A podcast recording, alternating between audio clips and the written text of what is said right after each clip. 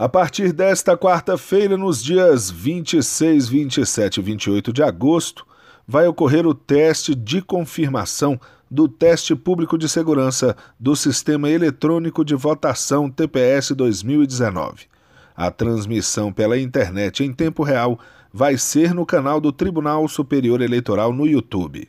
Com a pandemia de Covid-19, ficou restrita a participação física de pessoas.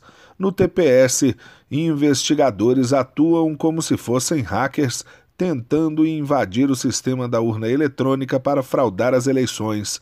Uma câmera fixa vai captar imagens do ambiente de teste que serão transmitidas ao vivo.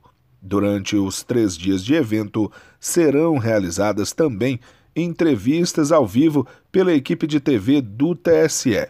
No dia 28 de agosto, a partir das 5 horas da tarde, o presidente do TSE, ministro Luiz Roberto Barroso, e outros técnicos farão um anúncio do encerramento do evento.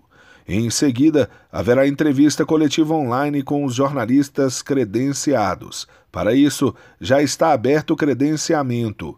Os jornalistas devem enviar e-mail para imprensa.tse.jus.br com nome completo, veículo e número de telefone com WhatsApp.